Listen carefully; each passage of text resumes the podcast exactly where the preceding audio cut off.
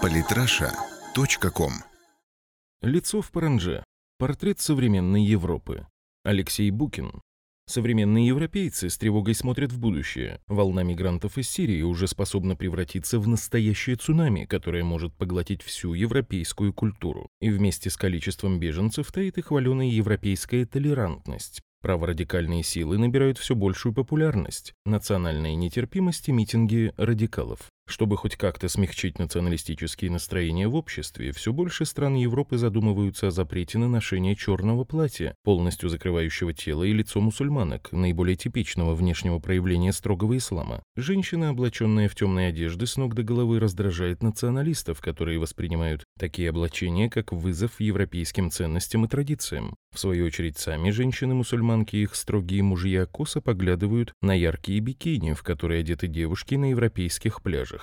В то же время нередки случаи нападения на местное население со стороны представителей ислама, по мнению которых поведение коренных жителей и их внешний вид не соответствует их религии. Можно ли найти компромисс в этом вопросе? Кто-то терпит и старается не высовываться, а кто-то готов к активным действиям. Уже существующие запреты на ношение такой одежды в некоторых европейских странах не дали ощутимого эффекта. Мусульманки, придерживающиеся строго ислама, конечно же, не переоделись по парижской моде, а просто стали реже выходить на улицу и появляться в общественных местах. А известный французский бизнесмен Рашид Никас даже выделил 1 миллион евро для оплаты штрафов, попутно обвинив власти в нарушении прав мусульман. Так кто же будет диктовать свои правила в европейском обществе? Сами европейцы или беженцы, которые с каждым днем требуют все больше прав и свобод и уже в открытую выражают недовольство, мол, нас много и мы требуем считаться с нашими традициями.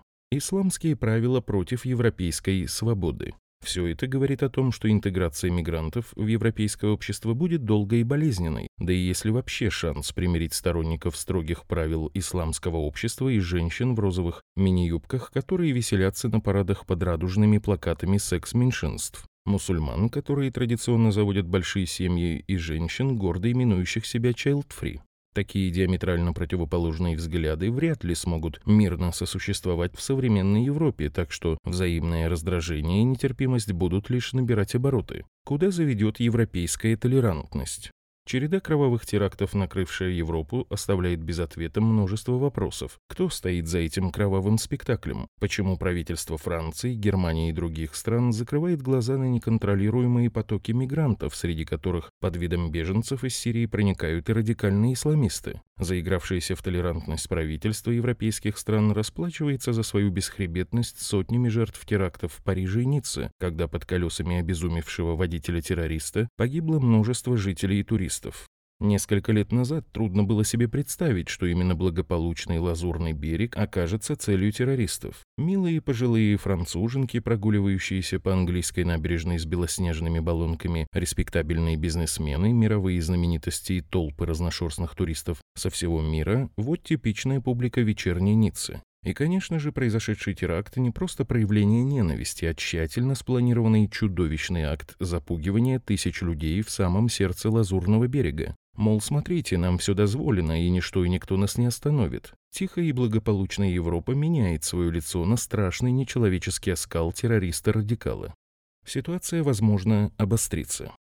Напомним, что 23 октября 2016 года власти Франции решили навести порядок в Кале, в так называемых джунглях. Это был лагерь нелегальных беженцев, который со временем превратился в квазигосударство. Там были свои законы и порядки, и в тот район не приезжала даже полиция. И вот терпение властей лопнуло. Несмотря на яростное противодействие, лагерь через три дня был зачищен. В результате беженцы расползлись по всему городу, и теперь у властей новая проблема. Тысячи озлобленных людей, не желающих принимать местные правила поведения, живут прямо на улице. Это рано или поздно приведет к социальному взрыву.